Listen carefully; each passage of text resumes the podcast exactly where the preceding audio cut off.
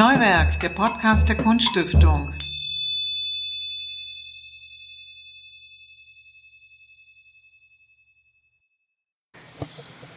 So, hier ist Neuwerk, der Podcast der Kunststiftung des Landes Sachsen-Anhalt, die vierte Ausgabe. Heute sind wir zu Gast bei Xenia Fink. Ähm, über Xenia Fink muss, muss man sagen, dass sie 1979 in Sao Paulo geboren wurde in Mexiko aufgewachsen ist, 1998 äh, zum Studium nach Halle an die Burg kam, dann noch in Hamburg studierte, dort ihr Diplom als Illustratorin gemacht hat und schließlich an der UDK Meisterschülerin im Fach Freie Kunst war. Sie hat die ersten 13 Jahre in Brasilien und in Mexiko verbracht. Die lateinamerikanische Kultur und ihre Vermischung mit amerikanischer Popkultur, sagt sie, sei im Lebensalltag sehr stark prägend gewesen. Wie war deine Kindheit, Xenia?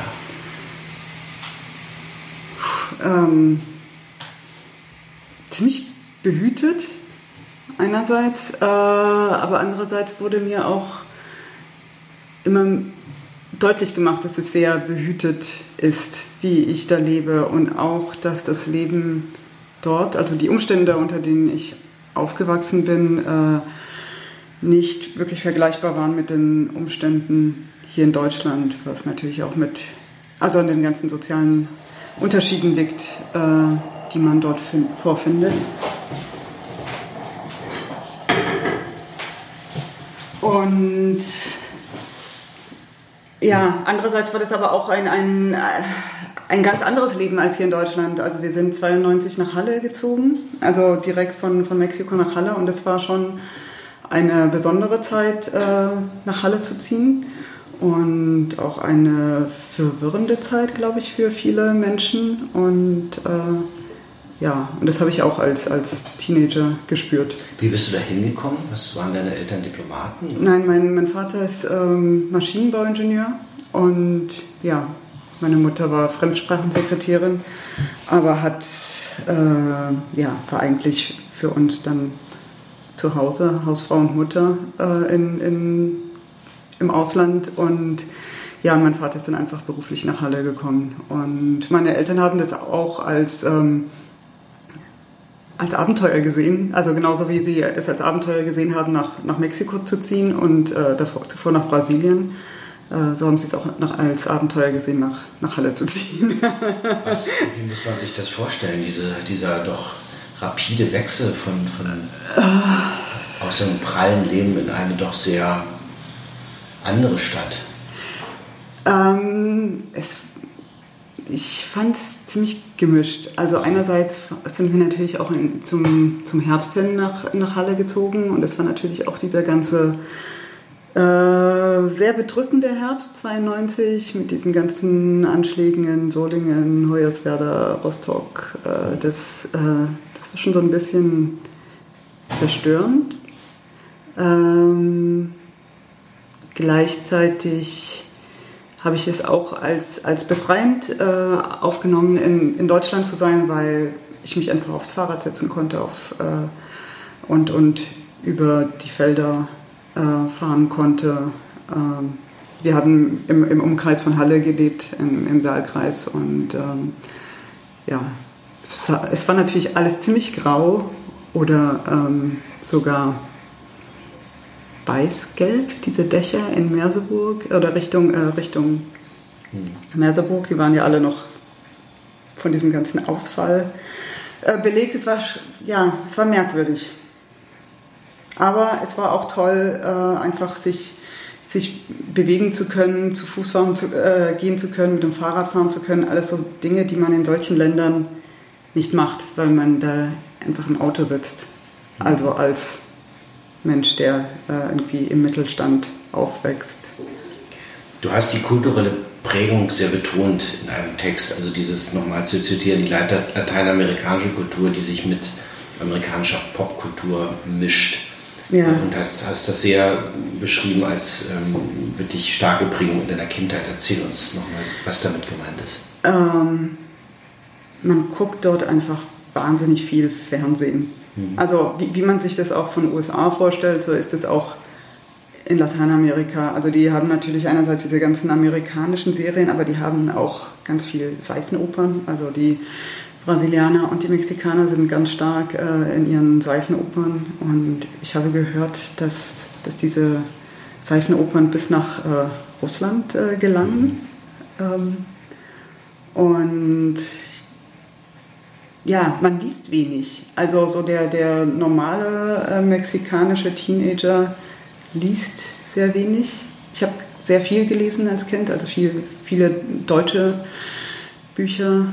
Ähm, aber ja, einfach durch diese ganzen, äh, diese ganzen Filme, diese ganze äh, Popkultur, äh, also die Filme gelangten schon damals sehr schnell äh, von USA in die Kinos, einfach synchronisiert. Man hat sie ja nicht, äh, äh, Quatsch, eben nicht synchronisiert, sondern untertitelt und und man schaut ja immer einfach nach, nach USA hin. Es ist einfach immer so, dass, äh, oder es war damals so, es hat sich vielleicht auch etwas verändert in den letzten 20 bis 30 Jahren, aber das war natürlich auch einfach die, ähm, das Vorbild. Oder die Sehnsucht. Ja, und die Sehnsucht natürlich auch. Und ähm, ja, also den, den Mexikanern, denen das besser ging, denen wird es wahrscheinlich immer dort besser gehen, als es ihnen in den USA gehen würde. Ähm, ja, aber ähm, ja, also das, das würde jetzt ein bisschen weitere Erklärung bedürfen. Ja, diese, da frage ich anders, ja. diese Freude am Zeichnen, ja. dann, ähm, von der du viel gesprochen hast und die man ja auch erleben kann, ist die schon da äh, gelegt worden in dieser äh, Zeit? Kommt die daher? Ich, ich weiß es gar nicht. Ich habe schon immer, also schon wirklich schon als irgendwie äh, Zweijährige, Dreijährige gerne gezeichnet. Ähm, also ein richtiges Mädchen, was so gerne am Tisch sitzt und zeichnet. Genau, und ruhig ist und ruhig sich freut ja, und okay. irgendwie äh, seine Buntstifte vor sich hat. Und ähm, ja, meine Mutter hat die früher auch immer schön ins Fotoalbum eingeklebt und ähm, ja, ähm, das war schon immer da. Und in Mexiko gibt es natürlich auch diese ganze Kultur mit den Wandgemälden, mit diesen äh, ähm, Murales und äh, genau, äh, Diego Rivera, der, der, den man hier ja quasi nur als, als Mann von Frida Kahlo kennt, ist aber dort natürlich dieser große Staatsmaler. Ähm, ja, die Gemälde, also diese Wandgemälde, die habe ich alle gefühlt alle gesehen und äh, also genauso wie auch diese ganzen Pyramiden. Also meinen Eltern war das schon auch wichtig, dass wir diese Kultur aufnehmen und eben nicht nur vorm Fernsehen sitzen und irgendwelche Seifenopern gucken, sondern auch, äh, auch uns die Kirchen angucken, auch die, uns die Pyramiden angucken und die Wandgemälde und äh, ja, einfach alles mhm. aufsaugen. Hm. Wir waren stehen geblieben bei dem Zeichnen und dem Aufladen von Alltäglichkeiten, alltäglichen Objekten. Und für dich ist sehr wichtig das Spiel mit Assoziationen, äh, mit Bildern, mit Betrachtungsweisen, mit Schein und Sein. Was steckt dahinter? Welches Bild machen wir uns von anderen? Sind die Bilder real? Sind sie Fiktion? Wie ist es dazu gekommen? Dieses Bild und Abbild und die mhm. Fragen danach. Die ziehen sich ja wie ein roter Faden durch ja, den Werk im ja. Prinzip, oder? Ja, also tatsächlich ist das, das Nachdenken über Bilder an sich sehr, sehr wichtig, aber auch was, was Dinge aussagen. Also wenn, wenn ich äh, dann mal gesagt habe, dass ich auch mit, dem, mit den Gegenständen spiele, dann geht es auch darum, wofür stehen die Gegenstände und damit sind die Gegenstände ja auch ein, ein Bild von Häuslichkeit oder ähm, Familie oder sowas. Ähm,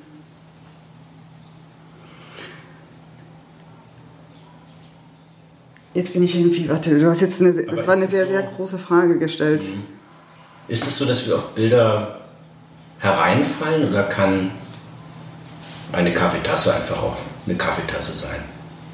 Oder ist es nur unsere Sicht darauf? Also das ist ja ein altes Thema. Ja, das ist ja. ja, kein, ne, das ist ja Ähm. was uns immer wieder beschäftigt und wo die Zeiten, in denen wir leben, vielleicht auch immer komplexer werden, um sich darauf manchmal einen allzu einfachen Reim machen zu können.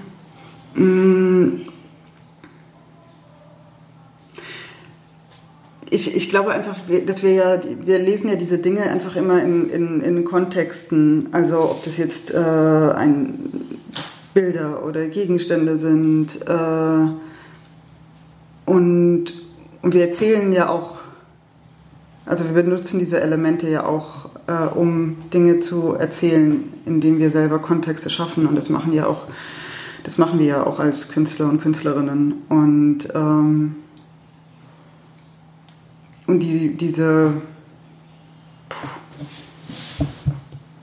Ja, die Beschäftigung mit den Bildern ist schon immer da gewesen, aber ähm, am Anfang ging es tatsächlich los mit Erzählungen. Also, dass ich sehr an, an, an dem erzählerischen Moment interessiert war und auch viel über äh, ausgehend von Familienbildern, ähm, auch über diese Beziehungen zwischen den Figuren nachgedacht habe und, und äh, Geschichten damit erzählt habe oder vielleicht auch Geschichten hineininterpretiert habe und ähm, auch das Gefühl hatte oder auch habe, dass, dass das auch bei den Leuten, beim, beim Betrachter auch so verstanden wird. Die lesen das vielleicht anders, diese Bilder, als ich sie äh, als ich sie intendiert habe, aber das ist auch total, das ist auch total in Ordnung. Also wenn du so ein Familienbild hast, Ja. so daran, daran gibt es ja viele Zitate auch in deinen Ja. Werken, wie sitzt jemand auf einem Stuhl Ja. oder steht oder so. Daraus erwachsen für dich die Fragen eigentlich. In der Zuordnung, in der Art der Anordnung, in dem Ausdruck der Gesichter. Wie, Wo- wie wo- sie wo- zueinander ja, stehen. Das sind ja. die Fragen, die sich. ja, ja, total. Und äh, ja, ich habe auch manchmal gesagt, dass, dass es mir auch irgendwie darum geht, so eine, eine Spannung zu schaffen zwischen den, den Figuren. Und äh, das gilt sowohl zu, bezogen auf diese Familienbildnisse, die ich vor vielleicht zehn Jahren gemacht habe, wie zu den Sachen, die ich irgendwie vielleicht fünf Jahre später gemacht habe, die, die viel offener sind, also bei denen nicht mehr diese klare Zuordnung ablesbar ist. Ähm, ja, Du bist da sehr genau, unglaublich präzise. Dein Professor Heinz-Jürgen Christan hat über dich gesagt, dass du eine sensible Künstlerin mit hoher Kompetenz, Intensität und künstlerischer Präsenz bist. Aber, und das fand ich interessant, dein Publikum gerade dazu einlädst, den Linien und Schraffuren bis ins Detail zu folgen. Das heißt, man steht vor diesen Sachen, macht sich vielleicht ein Bild von denen und hat vielleicht sogar schon verloren oder ist schon in die Falle getappt, die du da aufstellst, weil es geht ja um mehr, das hast du ja gerade beschrieben. Diese auf der einen Seite sozusagen präz, präzise zu sein, eine Erzählung zu haben und gleichzeitig aber so diesen tiefen, hintergründigen Blick, kriegt man das immer gut zusammen? Das ist ja eine ganze Menge eigentlich, und was ganz Raffiniertes. Ja, also für, für, mich, für mich gehört das zusammen. Ähm, es gibt natürlich auch Künstler, die ihre Arbeiten herstellen lassen, die dann auch eher so ähm, ja, äh, Bildermacher sind. Aber für mich gehört auch das Machen dazu und auch, äh, ich denke dabei auch wahnsinnig nach über meine Arbeiten. Äh, also, und natürlich hinterfrage ich natürlich auch die ganze Zeit, was ich mache und stelle das in Frage, aber, aber dieses, diese Langsamkeit und Genauigkeit gehört für mich auch dazu. Bist du eine langsame Arbeiterin? Ja, also ähm, sehr stetig, aber ich, ähm, ich, ja, ich sitze auch an einer kleinen Zeichnung auch mal. Es kann passieren, dass ich da auch mal eine Woche dran sitze und ja, und an einer großen Wochen. Ähm, ja, und ich brauche auch, ich meine, ich zeichne ja auch mit Feder und Tusche auf Papier mhm. oftmals und da gibt es nicht so viel äh, Korrekturmöglichkeiten. Das heißt, ich bin auch ich muss auch drüber nachdenken, was ich mache. Also es ist wirklich so, äh, was ich auch gelesen habe, mit schwieligen Fingern durchgescheuerten am Schreibtisch seit 20 Jahren auf demselben Stuhl. Es kommt ja. nichts anderes dringend herein und du gehst auch nicht heraus und der Holzstuhl bist es fertig. Ist das wirklich so oder ist das übertrieben? Habe ich gelesen? Nein, nein, nee, das war, das war natürlich ein bisschen ironisch geschrieben, so, aber es ist so. aber es ist, schon. Ist es ist wirklich so. Also ich meine, diesen, ich glaube, dieser Stuhl steht, ist wirklich nicht sehr bequem und äh, alle schimpfen und sagen immer, hol dir doch mal einen ergonomischen Stuhl. Hm. Aber ähm, dann wäre die Haltung wahrscheinlich eine andere, wenn man was ergonomisch Ja, genau, dann wäre sie vielleicht nicht so steif. Ähm, Oder anders. Äh, aber das, das gehört für mich auch dazu und ich habe da hm. auch Spaß dran. Und also ich habe auch Spaß am Zeichnen selber. Also natürlich ist es alles irgendwie so genau und es gab auch, ich hatte auch so einen, einen frühen äh, Dozenten, äh, der sagte irgendwie, mach dich mal locker und äh, also diese blöden Sprüche, die man bekommt, aber ich, ich zeichne einfach so und ich finde, die, die Lockerheit muss nicht in der Linie liegen, die kann ja auch in dem liegen, was man denkt oder was abgebildet wird und äh, das ist einfach meine Bildsprache. Mhm. Und für jemand anderen ist das irgendwie ist die große Geste, die, die Bildsprache oder die, der Gestus. Aber äh, für mich ist mein Gestus ist halt ein genauer und ein kleinerer. Äh, diese Genauigkeit hast du auch in der Forschung. Ähm, was dich sehr umtreibt, sind immer wieder, das habe ich auch gelesen, ähm, Posen, Körper, Gestalten, Gewänder in der Kunstgeschichte. Damit hast du dich viel beschäftigt, mhm. auch immer wieder. Ist das so eine Art von, von Zettelkasten, den man da anlegt und wo, man das, wo das immer wieder sozusagen nachgeforscht wird bis in die Renaissance hinein oder so? Oder wie, wie, wie, wie muss man sich das vorstellen? Also ist, diese, ist die Vergangenheit in der Kunstgeschichte immer präsent, dass du das immer wieder überprüfst? Mhm. Ja, also ich glaube, ich glaube generell, dass es wichtig ist für Künstler, sich mit der Kunstgeschichte auseinanderzusetzen als äh, Philosoph oder Philosophin. Da beschäftigt man sich ja auch mit der antiken Philosophie ähm, und ähm, auch wenn man irgendwann mal davon weggeht. Äh, mich haben einfach, also ich, ich bin schon immer gerne in, in den, keine Ahnung, manieristischen Abteilungen in irgendwelchen kunsthistorischen Museen gewesen. Äh, damals noch gar nicht bewusst. Mich, mich haben einfach tatsächlich diese, diese merkwürdigen Bilder und Posen interessiert. Ähm, aber in dieser Beschäftigung mit mit, äh, wenn man über Familienbilder eben äh, äh, nachdenkt äh, und irgendwie über die Beziehungen der, der Figuren in den Bildern, dann gelangt man ja auch ganz schnell darüber äh, dazu nachzudenken, wie, wie ist das eigentlich, äh, wo findet man das wieder? Und, und da fallen einem ganz schnell diese ganzen historischen Gemälde ein oder auch religiöse Gemälde, ähm, die ja auch sehr übertrieben sind. Ähm, Und gehst du dann ins, ins, Museum oder holst du dir das nach Hause oder aus Katalogen? Oder? Ähm, ja, alles. Alles. Ähm, tatsächlich hatte ich irgendwie eine Phase, in der ich einfach wirklich auch sehr über Beziehungen äh, äh, nachgedacht habe in meinen Zeichnungen. Und dann war ich einfach mal wieder im Museum und bin an, an so einem Rokoko-Gemälde hängen geblieben und, äh, und dann am nächsten. Und dann habe ich irgendwie Fotos davon gemacht. Und dann habe ich, ja, und dann kommt das von einem zum anderen. Und dann äh, hatte ich ja das Glück, ähm, in Haldensleben, in diesem ähm, im Museum in Haldensleben zu arbeiten mit dem Heimatstipendium.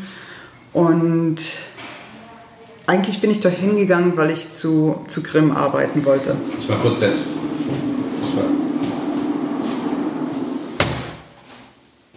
muss mal kurz dazu sagen, Haldensleben ist äh, mit den Brüdern Grimm verbunden, weil dort ein Teilnachlass, glaube ich. Genau. Der Bruder Grimm liegt. Es ist, äh, es ist ein bisschen, äh, es ist ziemlich unbekannt und auch schräg. Ja. Ähm, also es war so, Jakob und Wilhelm Grimm sind gestorben und der älteste Sohn von Wilhelm, Hermann Grimm, war ähm, Kunsthistoriker unter anderem, Professor in, äh, an der, wie hieß die Friedrich-Wilhelm-Universität, also die heutige Humboldt-Universität.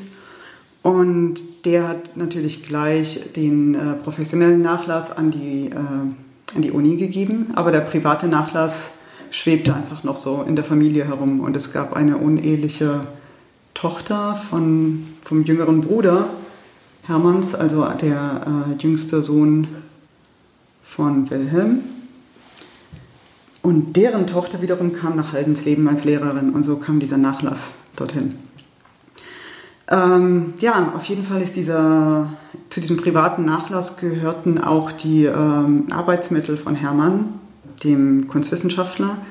Und der hatte ganz viele kunstwissenschaftliche Reproduktionen, äh, Mittelalter, aber vor allem äh, Renaissance-Abbildungen. Ähm, und ja, ähm, diese Reproduktionen sahen natürlich anders aus, als Reproduktionen heute aussehen. Und es waren Stiche zum Großteil, ähm, auch ja, Gravuren und ähm, die hatten so einen anderen Abstraktionsgrad, als wir es gewohnt sind, ähm, weil, weil da quasi noch ein ein Künstler oder ein Kunsthandwerker steht, der quasi das Original übersetzt in einen Druck.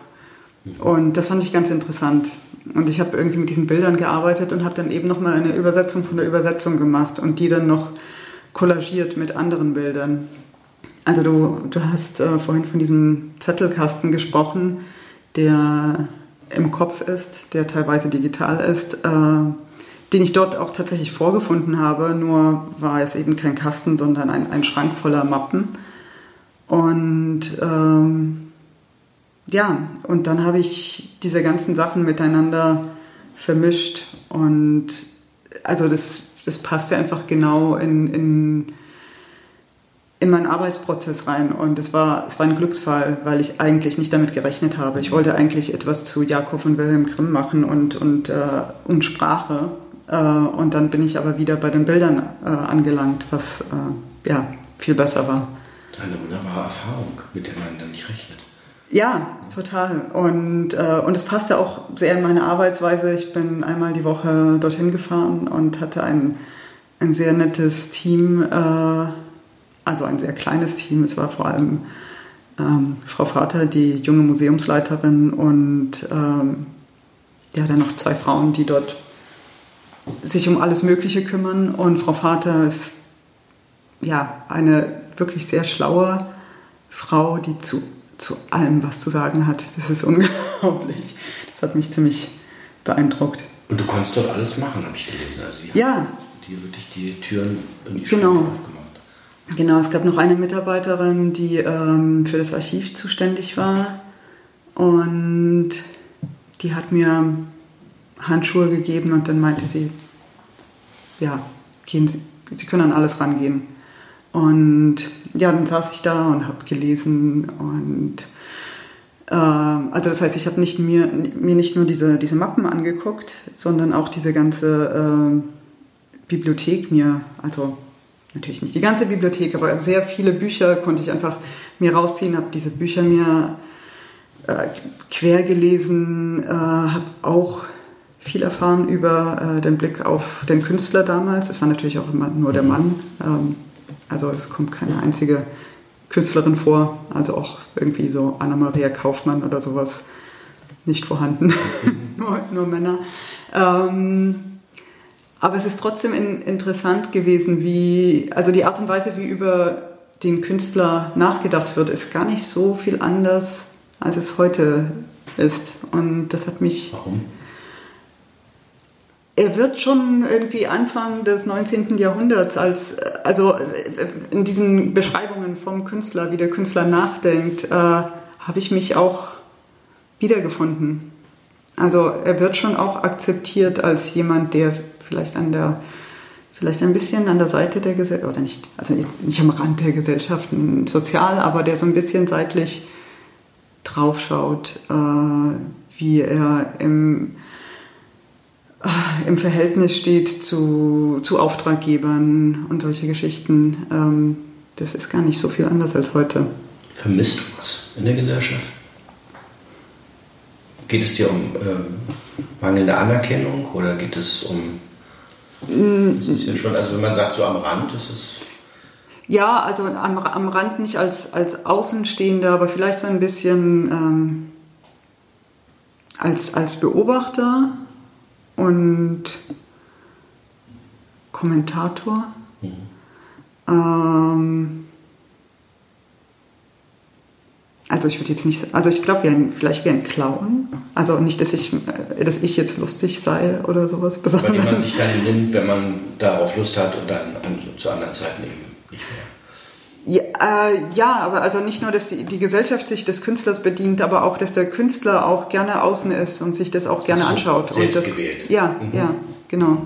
Und ich bin ja jetzt auch zum Beispiel kein, äh, ich fühle mich jetzt nicht als besonders äh, kontroverse Person. Ähm, aber trotzdem glaube ich, dass. Da kommen wir gleich zu, zu den Kontroversen. das ist auch ein großes Thema.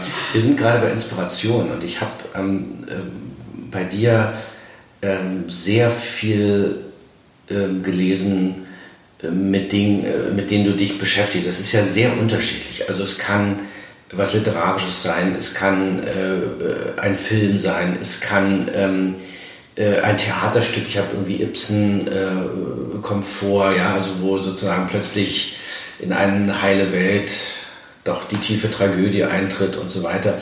Ähm, wie, komm, wie kommst du zu diesen ähm, Dingen, die du da für deine Arbeit brauchst? Wie, also wir haben jetzt über die Inspiration von Grimm gesprochen, aber es geht, es geht ja noch um viel, viel mehr dieser, dieser Aus, dass dann plötzlich eben wirklich der berühmte Zettelkasten, in dem mhm. dann wirklich vielleicht eine Sequenz aus dem Film ist oder mhm. ein, ein, Zitat oder ein. Bist du sehr belesen oder sehr, sehr wissbegierig, aufnahmebereit für Dinge, die woanders stattfinden? Ähm, aufnahmebereit, mhm. würde ich sagen. Also belesen war ich mal. Mhm. ähm, jetzt, ja, ich, ich glaube einfach, dass ich aber vielleicht machen das Künstlerinnen sowieso, also viel, äh, viel aufnehmen. Also man, man geht einfach ein bisschen, man geht einfach aufmerksam durch die Welt und dann sieht man Sachen, man guckt irgendwie eine Fernsehserie und denkt so, wow, was für ein Satz. Äh, und dann schreibt man sich den auf. Oder ähm, ja, also dieser, dieser Zettelkasten, es ist eher so diese Idee, des Zettelkastens. Also es ist kein, kein tatsächlicher mhm. Kasten. Es gibt natürlich irgendwie auch Ordner auf dem Computer, die ähm, wild, äh, in wild Sachen landen. Mhm. Äh, aber es gibt auch äh, ähm, einen Haufen Zettel auf dem Schreibtisch und äh, ja, äh, es, aber dieser Zettelkasten lebt ja, und das ist das Interessante daran, ja auch vom Zufall, dass man ähm, dass Sachen nebeneinander landen oder hintereinander durch Zufall und dass sich dadurch eine Verbindung ergibt, aus der eine Idee entsteht oder ein, ein, mhm. ein Bild. Und ähm, ja, also ich glaube, dass ganz viele Sachen auch einfach durch Zufall zusammenstehen und, und man dadurch angeregt wird, äh, etwas zu schaffen. Mhm. Wenn es dann so schöne Zufälle sind, unerwartete wie bei Grimm, umso mehr. Ja, ja, mhm. genau. Ähm, ein großes Thema für dich sind Frauenbilder. Du sagst von dir mhm. selber, dass du eine feministische Künstlerin bist. Du hast dich sehr viel mit dem Frauenbild in der Kunst oder dem Abbild ähm, beschäftigt. Warum ist das so und zu welchen Erkenntnissen bist du da gekommen? Vielleicht eine Frage nochmal erweitern. Es geht auch um, um Begierden, um Sexualitäten, um, um sozusagen den Blick, den, den äh, männlich gesteuerten Blick auf die Frau. Du hast dich auch mit Klinger beschäftigt, ähm, intensiver und sagst von dir selber, mein feministischer Blick ist vom männlichen Blick durchdrungen. Das möchte ich gern genauer wissen. Oh, jetzt machst du ein, ein, ein großes Fass auf. Ja, äh, weil, weil, das, weil, weil es ja. oft kommt. Ja, ja, ja, natürlich. Das muss ich natürlich fragen. Ich, glaub, ich glaube, als, äh, als Frau kommt man ziemlich schnell dazu, über Frauenbilder nachzudenken. Also, und das kann man natürlich auf, auf verschiedene Arten und Weisen tun. Ähm, und ich glaube, Männer haben die Freiheit, nicht über ihr Männerbild so sehr nachzudenken. Und ähm, genau, zum Beispiel äh, Klinger. Äh, also Klinger ist jetzt natürlich beispielhaft, aber ähm, das, äh, also bei Klinger oder bei Klimt, also da wird, äh, da wird ja auch immer diese ganze diese ganzen Vorstellungen von Sexualität und Weiblichkeit und so weiter, oder vor allem die Vorstellung von Sexualität wird auf die Frau übertragen. Mhm. Ähm, das, oder auch bei, ähm, wer ist der andere? Äh, das ist ein Münchner. Franz von Stuck. Mhm. Franz von Stuck, genau. Äh, diese ganzen Symbolisten, man hat ja immer diese Frau mit der Schlange und. Jetzt gerade äh, wieder Alten Nationalgalerie, genau. und äh, und es, es, ist so, es ist so platt, aber es, es funktioniert ja. Und, ähm, und es sind ja nicht die Männer mit einer Schlange oder mit ihrer Schlange, sondern es sind immer die, die Frauen. Also diese Vorstellung vom Mann wird in diesen Frauenkörper reinprojiziert und wir Frauen setzen uns, sind damit konfrontiert, ob wir jetzt drüber nachdenken oder nicht. Du setzt es einfach sozusagen das, was dich dann, du setzt es dann einfach lässig daneben, was du dazu zu sagen hast.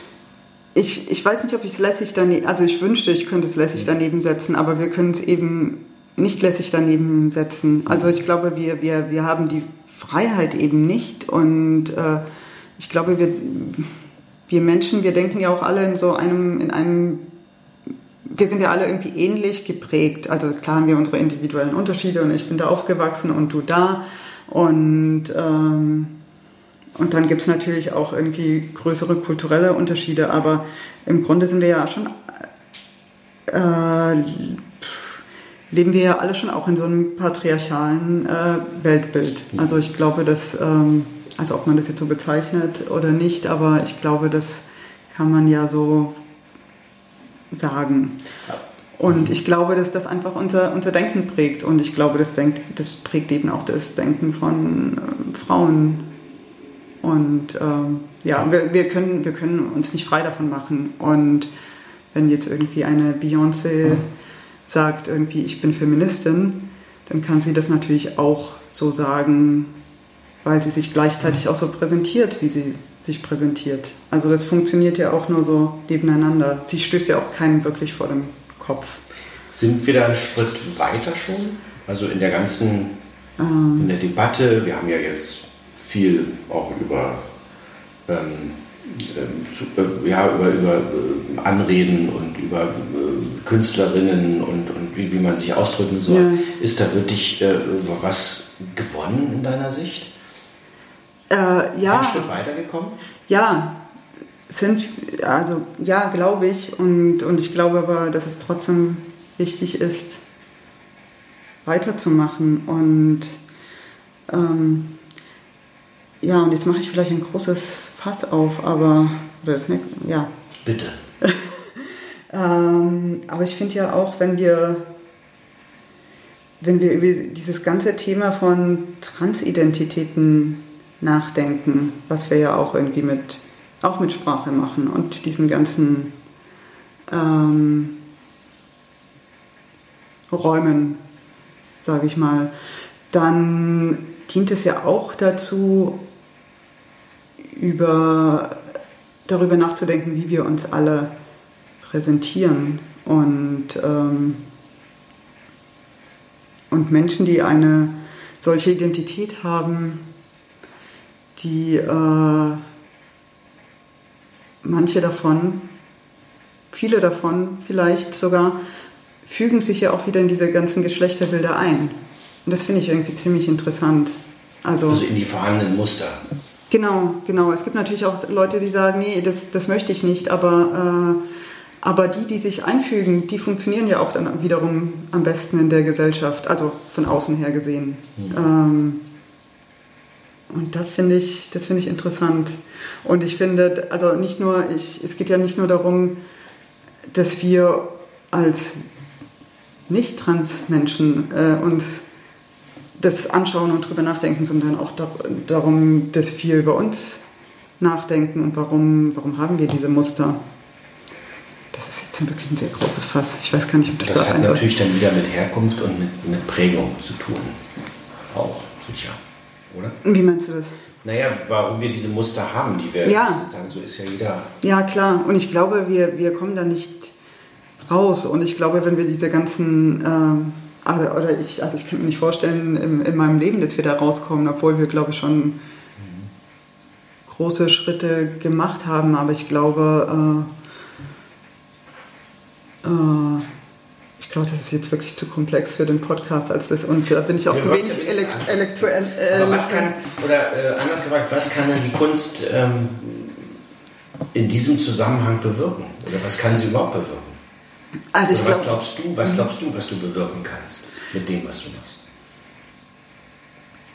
Ich weiß nicht, ob ich was für andere Menschen bewirken kann, aber für mich ist die Kunst ein, ein Weg über, über die Welt nachzudenken und, und das bedeutet in meinem Fall über, über Menschlichkeit nachzudenken, also über Menschen, über, über äh, dann tatsächlich auch über Frauen. Ähm, wenn ich wenn ich mal alt bin, vielleicht dient es mir auch da, dazu, über alte Frauen nachzudenken. Ähm, ich, ich glaube, dass wir als Künstler einfach auch in unserem Denken von uns, von uns selber ausgehen. Und ähm, und ich glaube, deswegen sind wir, setzen wir uns auch oft also mit Identität aus, auseinander. Also, dass Frauen auch über ihr Frausein äh, nachdenken in ihrer Kunst oder Menschen, die nicht weiß sind, auch darüber sich damit äh, auseinandersetzen und äh, ja, hm. und ob das was bezweckt, Weiß ich nicht. Ich glaube, das liegt über. Aber es ist eine Möglichkeit vielleicht. Ja, wenn, wenn, wenn es äh, Leuten hilft, äh, darüber nachzudenken, dann freue ich mich natürlich. Aber äh, ich glaube, das kann ich nicht von, von den Betrachtern erwarten. Mhm. Und ja. Ja, klar. ähm, kannst du mit einem Begriff wie Schönheit was anfangen? Ob ich mit dem Begriff Schönheit was anfangen mhm. kann? Äh, ich glaube, Schönheit ist ein Mittel zum einen. Ähm, Schönheit ist wirkungsvoll. Und ich nehme mal an, du sprichst von Schönheit in meinen Arbeiten oder im Allgemeinen? Im Allgemeinen. Also ich will einfach darauf hinaus, ob, ob sozusagen Schönheit an sich noch ein Wert ist oder ob man das sozusagen immer gleich befragt und dahinter schaut, was hinter der Schönheit ist, womit wir wieder beim Anfang eigentlich mhm. sind. Ähm, ich glaube, dass Schönheit was äh, ganz stark kulturell geprägtes ist und äh, aber trotzdem, ich glaube auch, wenn äh, wir sind natürlich auch ganz schnell bei, der, bei dem Begriff bei der Vorstellung von, bei der Verbindung von Schönheit und Frauen, weniger der Verbindung von Schönheit und Männer. Mhm. Und dann gibt es natürlich noch die Schönheit in der Natur. Womit du angefangen hast, ne? die Naturstudien waren ja für dich auch wichtig am Anfang. Ja, aber ich, ja, ich, also ich, ich glaube, das ist ja auch so, so ein Allgemeinplatz, das oder? Mhm. Das, das, also Natur ist schön und äh, gibt auch Leute, die das anders wahrscheinlich sehen. Vielleicht bin ich eine Romantikerin. Bist du eine Romantikerin? eine versteckte. ähm, ich bin jetzt keine ausgesprochene Naturfreundin. Also natürlich, äh, ja, jetzt sind wir bei Judith Runge. Mhm. Ähm, ja, Naturstudien. Äh, ja, das, natürlich macht es Spaß, äh, äh, sich irgendwie in einen botanischen Garten zu setzen und zu zeichnen. Also ich finde es ganz, ganz toll. Äh, macht tausendmal mehr Spaß als äh, ähm, Küchengeräte zu zeichnen oder Stühle. Mhm. also mir persönlich. Mhm. Wir haben viel über, über Sehnsüchte gesprochen und um versteckte Sehnsüchte und Begierden. Ähm, wie ist es eigentlich bei dir? Was träumst du in deinen, zum Beispiel? Was sind deine, was kommt in deinen Träumen vor? Ist das denn immer nur die Arbeit oder gibt es auch andere Dinge? Du meinst jetzt tatsächlich die Träume nachts, wenn ich äh, schlafe? Ich meine das ganz, ganz real. Ich glaube, ich, ich, äh, die sind ganz äh, banal. Mhm. Also ich glaube, ich träume von den Dingen, über die ich tagsüber nachgedacht habe. Ähm, außer ich bin mal in einer sehr äh, aufgewühlten persönlichen Situation, dann, dann, äh, dann wird es natürlich ein bisschen komplizierter. Aber mhm. ja. Okay. Und eine letzte Frage vielleicht.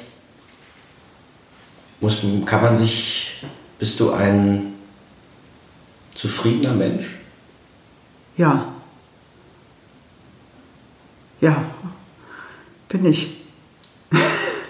Weil wenn man deine Arbeit sieht, wie präzise du bist, wie genau du bist, gibt es irgendwann dann einen Punkt, wo du sagst, gut, zufrieden, dankbar, glücklich? Oder ist das in ein ewiger Prozess? Ähm, ich, ich glaube nicht, dass ich, also ich glaube nicht an das eine große Werk.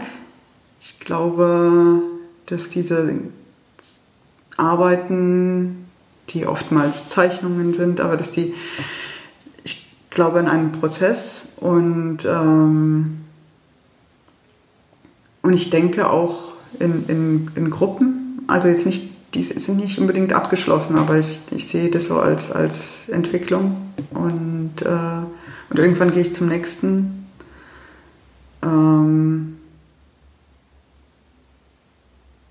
aber, ähm,